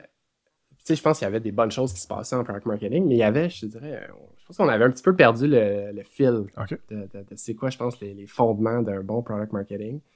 Euh, puis que humblement, je, je- je tente de, replacer ça du mieux que je peux, c'est- tu sais. Fait que, au début, je te dirais, un des premiers problèmes qu'on a tackle, c'était nos, nos launchs. On avait, on avait comme pas de séquence de launch, on était... C'était difficile à faire. Fait que, il y avait les launchs qu'on a, on a redressé un peu. Après ça, il y avait tout l'enjeu du, du- du fameux pompier. Euh, C'est quoi vraiment ton mandat? C'est où, que ça- c'est où que ça s'arrête? Recadrer ça. Euh, recadrer aussi l'équipe. Fait que là, on a, on a une nouvelle structure d'équipe à 3 PMM qu'on qu'on va essayer. Nice. Peut-être qu'on pourra parler après. Puis, euh, ouais, c'est ça. Cla- je te dirais, c'est des, des- des- des défis classiques aussi Ouais. où euh, ça fait un certain moment qu'on a le même messaging qui roule, on a des compétiteurs qui commencent à être un peu plus Mhm. euh, corsés, on a des nouveaux marchés qu'on va aller conquérir. Fait que je te dirais, c'est. En gros, ça, c'est les, les- les grands défis. Puis, euh, après ça, il y a tout l'enjeu multi-industrie. Je te parlais public, euh, les, Ouais. villes, les fonctionnaires. les- les- Ça, c'est un marché c'est, c'est- qui a ses spécificités. Puis à côté, on a le SMB, le petit entrepreneur qui vend des cours de danse. Un autre. Ça, Comment tu. C'est pas, pas pareil, là, faire les deux. là? ça, de façon générale, en acquisition plus tôt dans le funnel, c'est facile de segmenter puis diversifier. C'est-à-dire qu'une campagne AdWords ou de SEO peut parler à des personnes différentes, viser des mots-clés différents, s'il y a plusieurs ICP qui sont visés. Euh, ensuite, sur le site marketing, même chose. Tu peux rediriger vers des landing pages relativement verticales ou peu importe. Mais après ça, quand tu arrives dans le produit, toujours trouvé ça touché, ce ce bout-là. Euh, Est-ce que c'est quelque chose que vous essayez ou que vous voulez essayer de faire de customiser un petit peu soit le onboarding ou du moins ce qui apparaît en fonction d'un- profil type ou? Ben, je pense que tu mets le doigt sur un de nos gros casse-têtes et un de nos Mm. gros enjeux. Euh, je pense pas qu'aujourd'hui, ça, c'est nailé. Je pense qu'en ce moment, on a juste la suite de fonctionnalités idéale pour tout. Ok, c'est bon. Puis on, a- on a des façons, de, après ça, de cacher les fonctionnalités que peut-être le, le petit entrepreneur n'a pas besoin. Ouais, ok. De finalement réduire sa stack d'Amelia versus la ville, euh, une grosse ville, par exemple. Full setting, ouais, ouais. Littéralement tout. Fait que, en ce moment, on le fait comme ça, mais oui, je pense qu'il y a de la place à du onboarding. On a, par contre, euh, on, a, on a aussi le Amelia University. Là, on a essayé de faire Oh, des- espèces de cours en ligne pour aider justement nos ICP à adopter les bons features puis la bonne approche pour chacun des, des cases. Mais honnêtement, on l'a pas nailé. là. C'est tough. C'est vraiment. Mm. Puis comme tu dis, c'est un moving target, là. Mais, mais c'est mais c'est- c'est vraiment des beaux défis. Puis j'imagine à la taille que vous êtes, là tu me parles de Amelia University, vous êtes, êtes-vous rendu à genre embaucher du monde style euh, um, learning designer ou genre euh, education 100%. genre specialist? Je me rappelle jamais comment il s'appelle, mais j'en ai, j'en ai rencontré une couple d'un chez Douda qui était vraiment cool. Ouais, ouais. Ouais, on en a euh, littéralement trois. Ah ouais, nice. C'est vraiment ça, man. Que c'est- ouais, c'est parce que c'est tellement. En fait, c'est un, un gros inside consommateur pour nos clients. Euh, beaucoup de gestion du changement. Mm. Il faut les accompagner, il faut les tenir par la Mhm. main. Fait que, je pense pas que tu instin- instinctivement te dis je vais investir dans une université puis créer un paquet de contenu pour euh, faire des, des tutorials sur mon produit. Mais euh, les users avec qui on a affaire, ils ont besoin d'être pris par la main. C'est euh, des fois même des gens plus âgés euh, qui avaient utilisé un vieux software ou qui étaient sur pen and paper, puis là, sont rendus sur Amelia. Puis qu'il y a beaucoup d'accompagnement à faire, puis c'est c'est super clé dans l'adoption du produit. C'est hot, man. Ça me fait m'ennuyer de travailler sur des enjeux comme ça avec une équipe, tu sais, man. C'est c'est le fun, man. Il y a une belle énergie qui vient de ça. Ben, on, on recrute en ce moment, si ça tente. euh. Alright, fuck this podcast. Euh, Qu'est-ce que. ben, justement, tu sais, il y a beaucoup, je pense, ou souvent du product marketing qui va enable puis supporter les ventes, comme on a parlé un peu, mais aussi euh, qui va supporter l'acquisition client, tu sais, euh, formule marketing plus traditionnelle, un mix de marketing avec des canaux quelconques. Mais je serais curieux de savoir, roughly, ça ressemble à quoi, justement, votre, votre acquisition chez Amelia? Ben, genre, pour moi, c'est comme classique. C'est tout un peu le même. Ça ressemble un peu à l'époque euh, Office Vibe, ça pourrait s'apparenter à ça. On a du inbound marketing, on s'assure d'être présent dans les enjeux de recherche, on fait du content, on fait des webinars, on fait beaucoup de inbound pour se positionner, puis là où le consommateur nous cherche. On fait du outbound aussi, a, on a des BDR, des gens qui, qui hustle, qui appellent, qui poussent en masse pour faire euh, générer de la vente. Fait qu'on est, on je te dirais, on a les deux approches pour, euh, pour générer de la business, puis je pense qu'on a besoin des deux. Intéressant. Puis avez-vous du monde, tu sais, tout ce qui est inbound, vous avez des gens à l'interne pour ça, là. Fait que SEO, euh, mettons, je sais pas si vous avez rédaction ou production de contenu vidéo, visuel, autre chose. ou- On a, je dirais, on n'a pas la. On a plein de gens qui en font. Mhm. On n'a pas, mettons, un in-house euh, SEO. Ok, intéressant. Mais on est, on, on a un petit comité SEO Ouais.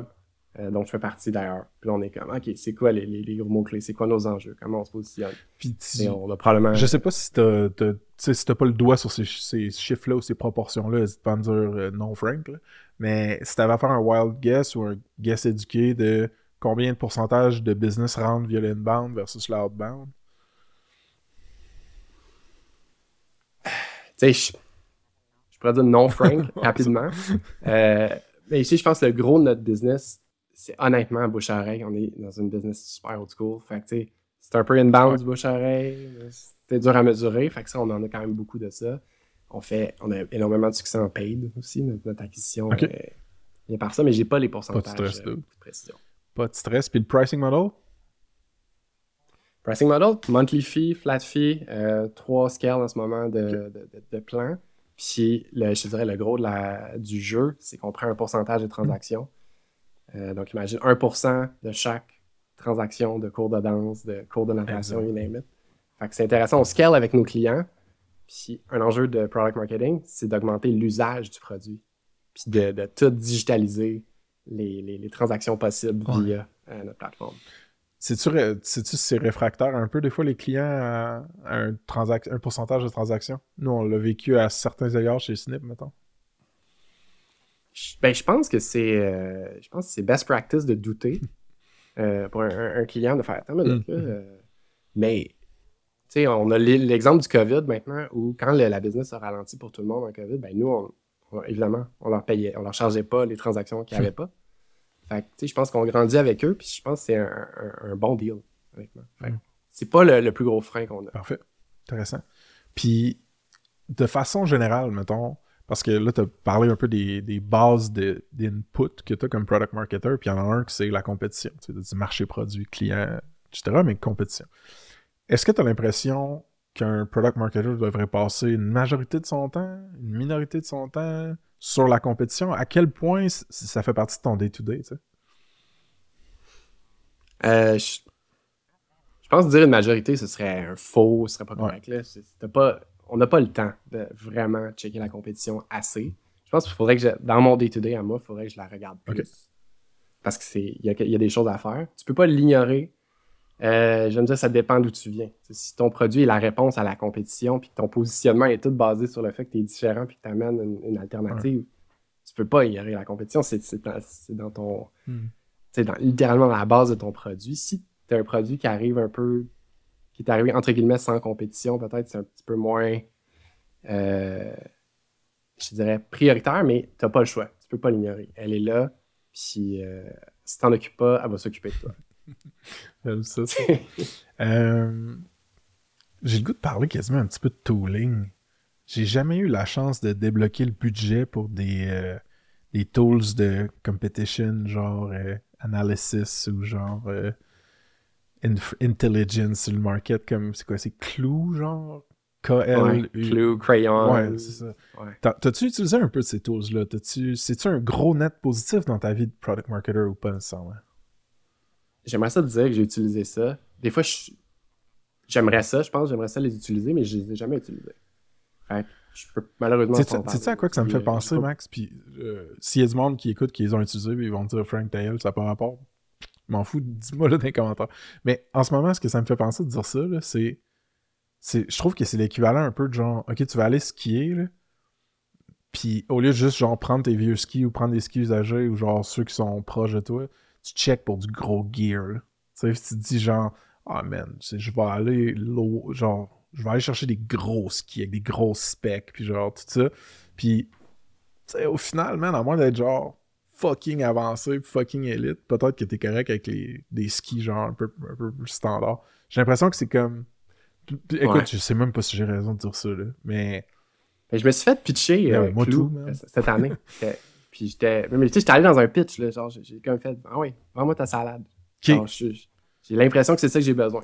J'ai demandé de me. tu sais, ok, J'ai fait nice. le process d'achat. D'ailleurs, euh, pro tip de product marketing, allez dans des sales calls, faites-vous vendre Ouais. des affaires. Excellent, ça. Fait que tu sais, moi, j'essaie de le faire de temps en temps. J'étais curieux pour vrai pour Clou. Classique, il voulait pas dire le prix. Ouais, ouais, ouais. une quantité, euh, je sais pas, 20, 30 000 par année. C'est un truc de fou, là, pour euh, un, un genre de nice to have. Mais l'exercice, je pense, vaut la peine. Quand il m'a vendu ça, tu c'est comme un espèce de wet dream de product marketing manager. C'est comme, hey, on va aller sur le website de tes compétiteurs, on va t'updater quand le- ils vont changer des mots sur, sur le, le- le- Puis là, j'étais là, mais montre-moi comment vous, tes gars l'utilisent. Ah, mais mes vendeurs, ils l'utilisent plus tant que ça. Une fois qu'ils ont compris la base, ils l'utilisent plus. Ouais. Fait que là, j'ai comme catché que Ouais. peux, tu peux get away Ouais. Je pense que c'est un, un outil intéressant, puis ça, ça professionnalise Ça, c'est cool. profession. Ouais, ouais. Je pense que ça, c'est cool. Mais tu peux vivre sans. Fair, man. Puis, t'as parlé, tu sais, qu'un des livrables dans ta vie de product marketer, c'est les lancements, que ce soit des nouvelles fonctionnalités, une nouvelle version du produit ou des initiatives de collaboration avec XYZ. Mais est-ce que t'as des conseils à donner au monde, mettons que ceux qui get started ou qui sont là-dedans puis qui, qui geek avec nous euh, sur le PMM au niveau de lancement? Ouais. Yeah. Euh, oui. Ben, écoute, des lancements, j'en ai fait un puis un autre avec euh, des succès euh, relatifs, j'ai envie de dire. Euh, puis j'ai appris une coupe d'affaires. puis je pense que le, le- le premier conseil que j'ai. euh, la, première, Ouais. la première leçon difficile que j'ai eue, c'est Nobody cares. Tout le monde se fout de ton lunch.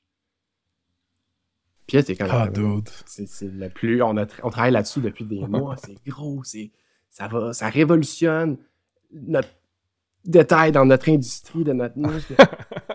le, le monde s'en sac. T'es pas Apple, t'es pas Tesla, t'es pas. T'es t'es pas Slack, t'es Ah, pas. ouais. Nobody Mm. cares. Fait que je pense qu'il faut être plus humble par rapport à ça. Puis ça fait que. On se calme. C'est important un lunch. Moi, je suis pas contre la pratique. Au contraire, je pense que c'est super important. Mais. Et je Ouais. ne pas. Autant que tu penses. Ouais, c'est c'est tout le temps le. C'est le biais de proximité puis de récence. C'est-à-dire que toi, toi, t'as tellement travaillé là-dessus, t'as tellement été proche de ces choses-là, puis c'est tellement meaningful pour toi, ton équipe, tes patrons, tes collègues, que t'es comme, ben là, mec, je mets ça out there, tu sais, le monde va faire wow, mais, mais man, il y a tellement de bruit sur Internet, là. puis même si t'essaies de jouer, jouer sur les product hunt de ce monde, etc., les subreddits, dude, ça, les chances que ça stick sont minces. Puis même quand ça stick, c'est éphémère, là, tes bursts, là. Fait que Hacker News, toutes ces choses-là, j'en ai vécu plein avec Snip, des trucs de même, puis... Mais, fait que ma question pourrait être peut-être Devil's Advocate un peu, ou pour poursuivre le- Ouais. la discussion sur le lancement, c'est... Alright, bon, mais comment tu fais pour qu'il y en ait qui s'en crissent pas, tu sais, puis qui care, puis... T'as-tu d'autres conseils par rapport à des lancements, mettons? Ouais. Ben, ce que, ce que je dirais, c'est que ça reste un exercice important. Ben Je pense que de launcher. Tu sais, déjà, tes clients care. C'est déjà beaucoup. C'est ton, c'est ton actual business, puis que tu veux qu'ils restent avec Mm. toi. Fait que ces gens-là care, c'est genre. Tes modifications dans le produit viennent souvent de leur feedback. Fait que c'est, Mhm. pour moi, une grosse partie, c'est, c'est tes clients. Euh, puis euh, je pense qu'il y a des nouveaux value propositions que tu peux utiliser pour faire. J'aime pas ça dire care, c'est le seul mot. Ce que j'ai dans la souci, tête, mais peut-être. pour que les gens se soucient exact de ta nouvelle fonctionnalité. Mais bon, ça reste un exercice important. Je pense que tu prends toutes les opportunités que tu peux pour communiquer euh, sur ton produit, pour aligner les équipes aussi sur comment ça a changé, puis garder la cohérence à sais, ça reste, je pense, une mécanique hyper importante. Un autre lancement, euh, ou un autre tips que j'ai pour les lancements, c'est j'aime ça les voir comme, c'est peut-être mon côté euh, journaliste ou euh, mes études à Jonquière, mais le côté un peu, ton produit, puis comment tu communiques sur ton produit, c'est un peu un magazine. OK. Tu sais, t'as l'édition, Ouais, sais, une édition de, de Noël, t'as une édition de la Saint-Valentin, t'as une édition d'été, une édition de printemps. T'as comme tout le temps des opportunités. Tu sais, le magazine 7 jours, je sais pas quoi. là, sais, il communique tout le temps, puis tes lunchs, ils devraient être relativement prévisibles. Tu sais, tu- sais, avant, moi, j'ai- j'étais là, tu sais, je launchais un peu au rythme du product manager, puis de ses émotions, puis ah, ça va être bon. puis, évidemment, ça l'était pas, tu sais. Fait que là, j'étais genre, OK, moi, je prends le contrôle de la situation, c'est moi qui décide quand on launch. C'est-à-dire que la feature Ouais. être disponible dans ton produit. Moi, je communique quand, je- quand ça fait du sens. Fait que j'ai comme établi une espèce de calendrier de lancement hyper simple à l'interne où, puis comme j'étais solo PMM, je ne pouvais pas en faire trop. Fait que j'étais comme, on va, on va launcher une fois par an, quatre fois par année.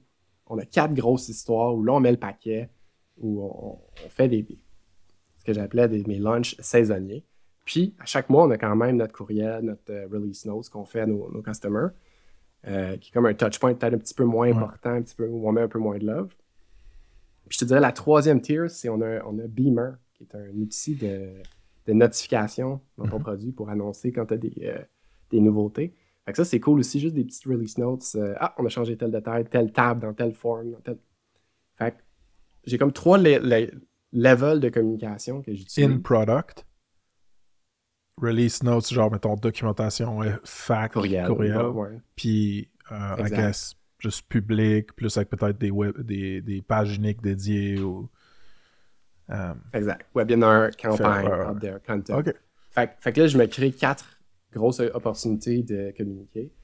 Puis. euh, C'est hot, man. Ouais. Fait que ça, ça fonctionne bien. Puis ça m'aide d'avoir une, une relation avec l'équipe de produits où je suis capable de dire, hey, ça, ça c'est cool, je vais mettre ça dans mon lunch d'hiver. Euh, ou ah, ça c'est nice, ça va, ça, c'est parfait timing avant Noël.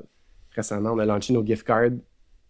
Ils étaient déjà disponibles, mais on les avait pas comme vraiment annoncés. J'ai, puis j'ai fait, hey, juste avant les fêtes, on avait une, une fenêtre de, de lancement. J'ai dit, on va relaunch nos gift cards. Nice. Puis là, c'était trop cool. Tu vois la, la, la- adoption curve. Puis là, on a vendu de la gift card au bout. Fait qu'il y a des façons aussi, tu peux jouer avec tes timings. 100%. Puis, j'ai l'impression. En fait, question pour toi, as-tu déjà vécu des des intérêts euh, opposés qui se battent pour avoir un lunch en premier, mettons? Je sais pas comment l'expliquer. Euh, t'as différentes équipes qui font différentes fonctionnalités clés, puis ils ont des KPIs, des, des OKRs, tu il faut qu'ils atteignent des objectifs trimestriels ou annuels. Ils sont comme, genre, fuck man, on a besoin de lunch puis de couverture, genre, marketing plus vite. Puis, tu- as-tu de la misère à gérer cette espèce de cédule-là ou c'est- pas vraiment été? Ben, c'est une bonne question. Je pense que ton, le lunch trimestriel, par exemple, qui est là où on met le plus de love, ce que je t'ai pas dit, c'est que c'est souvent c'est deux, trois fonctionnalités. Ou deux, trois solutions. Fait que non, j'essaie au, au contraire, c'est cool d'avoir deux opportunités, deux choses pour communiquer. Puis tu vois, mon, mon lunch d'hiver, je te parlais, en fait, d'automne avant Noël, c'était online activities puis gift card. Bon. Fait que c'était comme online activities, ça fait du sens de faire. on- le produit était prêt pendant l'été. Hmm. Mais personne fait d'activité en ligne quand il fait chaud. Ouais. Fait on l'a timé pour l'hiver. Puis c'était. Puis comment tu, Fait que oui, on est capable de faire Puis ça. comment tu gères les, je sais pas comment l'appeler ça, les mises à jour, disons? Parce qu'une fois qu'il y a quelque chose de core qui change dans ton produit, soit de nouveau ou qui a changé, qui était existant, ben, man, il y a des pages marketing, il y a de la doc, il y a des assets de vente, il y a- tu sais, il y a plein d'affaires qui doivent être comme updatées. Ça fait partie de ton process? T'as pas le choix. Tu peux pas les ignorer. Je pense que c'est là où c'est mon process, mais c'est je m'entoure. Je m'entoure des Ouais. personnes clés. Donc souvent, on fait, on fait des kick-offs où on se parle. C'est comme, hey, on va lancer euh, cette fonctionnalité-là ou on va re- faire un revamp, par exemple, de Mm. cette fonctionnalité-là qui est core. C'est quoi nos touchpoints? C'est quoi les endroits où on en parle? Puis on... on- Mm. product- pro- tu fais du project Exact. management. C'est quoi la liste des choses qu'on a updatées? Euh, c'est quoi qui est prioritaire? C'est quoi qui, on- qui peut attendre? Euh, c'est quoi qui, qui doit être prêt en launch day? Puis, tu n'as pas le choix, il faut que tu couvres tes bases. Trouves-tu que le launch day, justement la journée de lancement, c'est quelque chose de critique?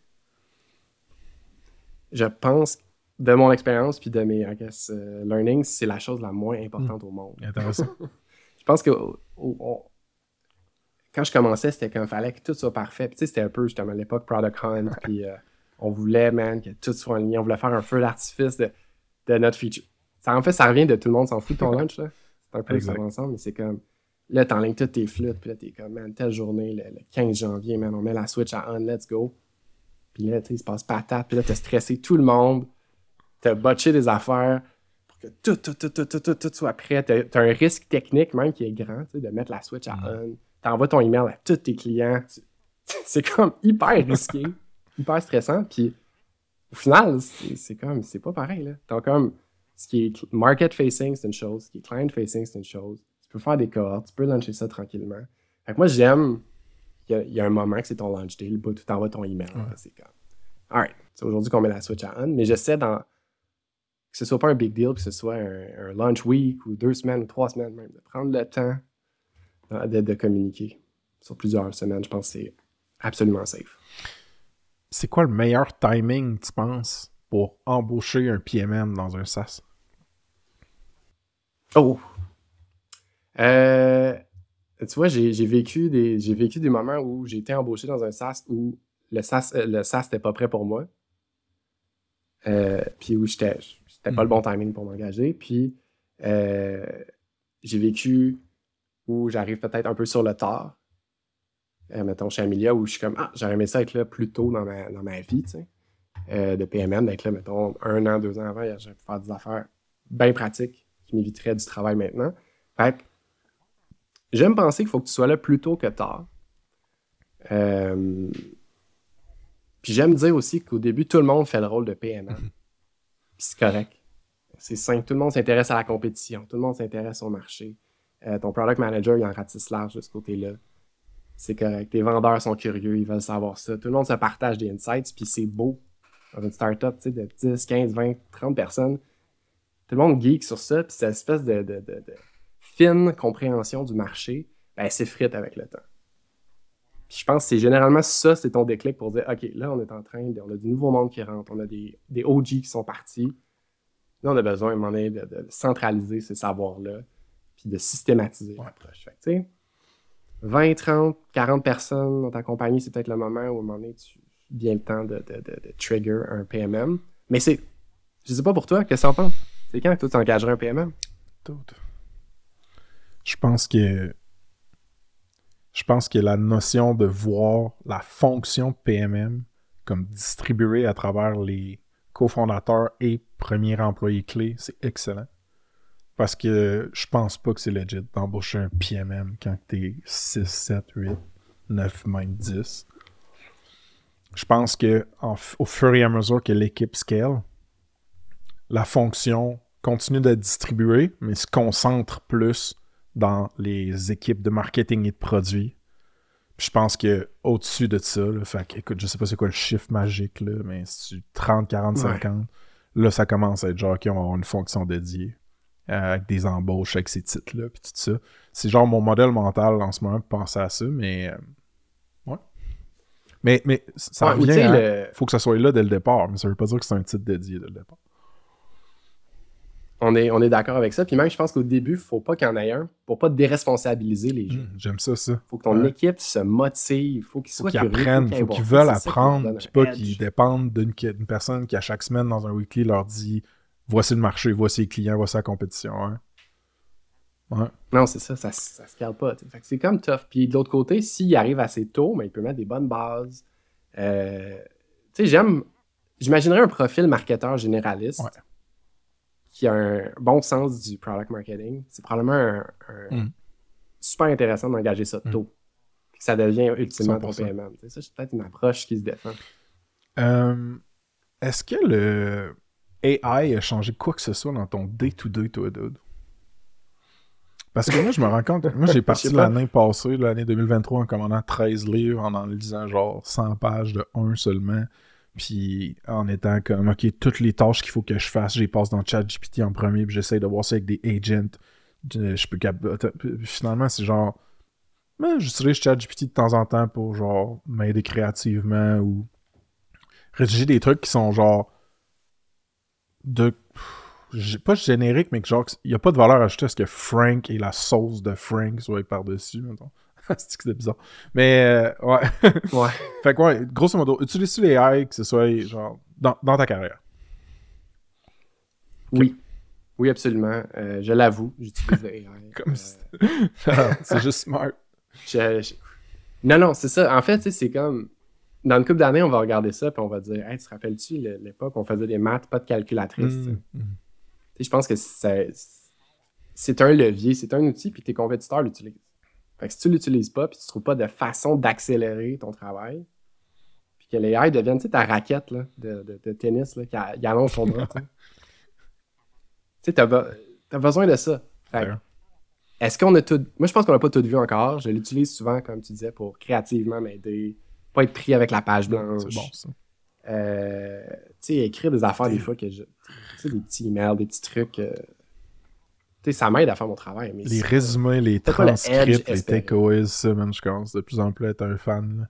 Je l'avais pas utilisé beaucoup, mais je commence un peu plus. Puis, euh, tu sais, Oui, mais en.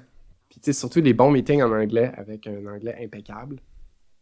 Tu sais, que tu as le transcript Teams que tu peux extraire. Ouais. Tu dis, fais-moi un récap- récapitulatif de ça. Pas pire. Ça, ça. ça mais hey, on a enregistré des calls pour. C'était pour Grip, pour ça se passe? Je m'en rappelle plus. Mais en tout cas, on a enregistré des calls en français, franglais, là, à la Québec. là. Puis Drain, Mhm. euh, le qu'Antoine avait travaillé avant dans le temps, puis tout. Man, ça sortait quand même spécialement bien pour l'espèce de franglais que j'avais de la misère à faire sortir dans d'autres tools de transcription, puis tout. Fait que, anyway, food for thought. Euh, on va, on s'en va, on s'en va vers notre wrap-up, mais y a-tu des trucs que t'as appris dans les dernières années que t'aurais aimé ça savoir au début de ta carrière? Euh, C'était assez hot, tu sais, tu m'as envoyé cette question-là, puis j'y pensais beaucoup. J'ai appris? Puis moment, je me suis dit, c'est ça. Ok. Euh, j'ai écrit Le monde savent, personne sait ce qu'il fait. Tu sais, nobody know what they're doing. Tu sais, Puis c'est pas, c'est pas vrai que les gens sont bons, mais surtout en tech puis en startup, ça, ça va vite. Puis beaucoup de monde qui m'impressionnait en début de carrière, je me rends compte, ben, c'était la première fois qu'ils faisaient la dite chose. La première fois qu'ils qu'ils essayaient un outil qui vient de sortir. C'est la première fois qu'ils faisaient quelque chose. Puis je pense j'étais impressionné juste parce que c'était comme Ah oui, c'est le boss, c'est le, gars qui a plus d'expérience, tout ça. C'est le hypo dans, la pièce, tu sais. Mais au final, non, c'est la première fois ou la deuxième fois qu'ils font quelque chose. Tu sais, un exercice de pricing, c'est comme, mais non, ils ont wingé ça comme tout le monde, puis à un moment donné, ils ont, ils ont été chercher de l'aide pour faire ça comme il faut, mais au début, ouais, c'est ça. Ah, ça, j'adore mon- ça, mon- de- la chose je suis tellement d'accord. Puis je rajouterais, mettons, là, mettons que j'essaye de, de- d'ajouter de la sagesse par-dessus ça en plus. Tout le monde qui sait ce qu'ils font, ou que tu as l'impression qu'ils sait ce qu'ils font, ben, il a fallu qu'ils le fassent une première fois, puis il n'y avait aucune idée de ce qu'ils faisaient, man. Fait que just fucking do it, genre. Juste comme le mouvement, l'essai, l'expérimentation, genre, let's go, tu sais. Surtout quand c'est des décisions qui sont réversibles puis pas existentielles, c'est comme, just try, man. Euh, philosophiquement parlant, bah, personnellement ou professionnellement, en fait, c'est vraiment comme tu veux. Y a-tu quelque chose sur quoi tu as changé d'idée dans les cinq dernières années? Yeah. Euh, une autre question, une autre question intéressante. Puis, euh, oui, 100%. Je pense qu'il y a une couple d'années, tu m'aurais demandé, ah, je veux faire quoi dans la vie? C'est quoi ton. Puis là, tu sais, j'aurais dit, ah, man, moi, je, je deviens VP, je deviens CMO, je deviens. Ouais. je voulais devenir le boss. Puis, euh, il y a une couple d'années, j'ai eu le rôle de gestionnaire. Puis, j'ai réalisé que je faisais plus ma job. Je, gérais du monde, je gérais des opérations, je gérais des émotions. Euh, la gro- le growth de jeunes milléniaux ambitieux. Alors que j'en étais moi-même un. Puis, ces gens-là, c'était mes collègues et amis il n'y a pas si longtemps. j'ai trouvé ça hyper challengeant, le rôle de gestionnaire. Puis euh, une expérience super humbling que, que j'ai vécue. Puis qui m'a fait donc apprécier peut-être le, le rôle de contributeur individuel. Euh, puis réaliser qu'il y a de la valeur pour ce, ce- ce job-là, puis que c'est bien correct de être directeur de whatever. Des artisans qui continuent de parfaire leur craft, c'est tellement valuable. Um, puis il en faut plein, puis tu le vois aussi dans les énormes compagnies, l'espèce de fork des fois dans la carrière que, dépendamment de la, du statut ou de la grosseur de la compagnie, tu peux avoir un overlap. Là. Mettons, plus c'est des petites compagnies, plus tu peux être gestionnaire et opérateur. Mais à un moment donné, dans les plus grosses, tu le vois, le, le split, puis si tu veux être world class ou genre vraiment, vraiment talentueux dans, dans ce que tu fais, ben, si t'en fais pas au day-to-day, moi, les SEO, mettons, je suis encore bon en SEO, tu comprends? En SEO technique, mettons, j'étais pas mal meilleur quand j'en faisais au jour le jour. Aujourd'hui, je rely beaucoup sur Ludo, mettons. Fait que, euh, non, j'aime ça. Qu'est-ce qu'on pourrait faire pour rendre ça se passe plus utile pour toi et ou ta team? Yeah! Euh, super bonne question. J'avais une couple d'idées. Un truc qui m'a frappé, euh, Frank, pas beaucoup de femmes sur ton podcast. Euh, Je me disais, peut-être un, un move, euh, move 2024, Ouais, man. plus de, Ouais, plus de c'est femmes. c'est une, belle remarque, je pense. Puis c'est que ce soit clair, là, c'est pas par, par design et intentionnalité. Évidemment pas. Au contraire, cette, euh, cette année, on a fait euh, on a porté une attention plus particulière à essayer justement d'amener plus de femmes sur le pod. Puis là, au moment que ça, ça sort, je pense qu'en théorie, il va en avoir eu au moins une là, qui est sortie. Puis j'en ai. J'ai deux autres. Fait que dans le Q1, j'en ai trois. euh, trois femmes vraiment hot, puis qui ont des parcours vraiment sick qui s'en viennent. Puis euh, il y a- il y, a deux personnes qui m'avaient dit ça dans un event aussi, puis j'étais comme, man, damn right. Je pense aussi qu'évidemment, dans notre industrie, il y a comme une sous-représentation, euh, genre numérique, là, dépendamment de la compagnie. Mais euh, ouais, puis moi, dans les personnes qui m'ont le plus influencé dans ma carrière, justement, c'était euh, dans certains passages, ça a été des femmes. Fait que euh, 100% down avec cette critique-là. man. Avec, ben, critique. Avec ce feedback-là, je le prends. Cool, ben let's go. Euh, une autre idée que j'avais pour toi, c'était. euh, J'imagine que c'est ton cas aussi dans, dans ton ancienne vie, mais j'ai énormément de collègues Hmm. anglophones qui, je pense, bénéficieraient d'écouter ces conversations-là. Euh, puis en même temps, je me dis, je veux pas dénaturer, je voudrais pas Ouais, dénaturer ça se passe, puis de le faire en anglais, puis tout ça, mais je me dis, Mm. y a-tu y a, y quelque chose à faire pour spread euh, C'est drôle, man. Ça a fait Ça deux autres fois à part toi que je l'entends, celle-là. Puis j'y pense, mais tu sais, ça fait aussi partie de l'âme de Chris. On a décidé de le nicher en français parce qu'on est plein de builders francophones. Mais en même temps, tu sais, je sais, hein, à Montréal, il y a plein de monde talentueux que j'aime qui est, c'est en anglais qui, qui, qui travaille ou qui parle en premier. Fait ouais, man, c'est comme le- l'éternelle espèce de dichotomie anglais-français du Québec, là. Surtout de Montréal. Ouais. Euh, ouais. Ouais, puis en même temps, je voudrais pas que tu changes la formule. C'est ça qui est rafraîchissant. All right, so thank you for coming On the Ça se passe podcast. Anything else? Non, man, ça fait le tour. Ça a été un plaisir de pouvoir parler. T'as-tu des toi. shameless plugs avant que je te laisse filer? Euh, ben, j'ai mentionné, on cherche, euh, on cherche un PMM très sharp pour joindre Nice. mon équipe. Puis, euh, c'est très shameless, mais si jamais vous voulez m'entendre faire des hot takes sur le monde du cyclisme de Gravel, euh, il m'arrive de, participer à- au podcast de mon chum sur deux roues. Ça s'appelle Sur deux roues. Donc, voilà. Je le mettrai. Ouais, puis sur deux roues, C'est Gravel. Mafia, dans le fond. Qui, ok, je mettrai ça dans les show notes. Et aussi la, la, l'off- l'offering, la job. D'ailleurs, si vous l'avez pas mis sur le job board de Ça se passe, vous irez. Oh, oh, je vais parler, euh, je vais parler à Ami. Man, c'était un plaisir de geek out avec toi pendant tout ce temps-là sur le PMM puis ta carrière. J'espère qu'on va pouvoir se serrer à la pince en vrai à Montréal puis chiller euh, dans le, le monde physique. Puis juste comme merci de ton temps et ton expertise, mon gars. Ben, ça fait plaisir. Je, vais- je viendrai faire un tour à votre, euh, votre émission où euh, le chiffre, c'est à côté. C'est Ben oui. c'est le même étage qu'Amelia. Dans le Mais oui, le pointe-toi, ce serait cool. Je vais dire bonjour à Jean-Gab. Salut mon gars, take care. Salut.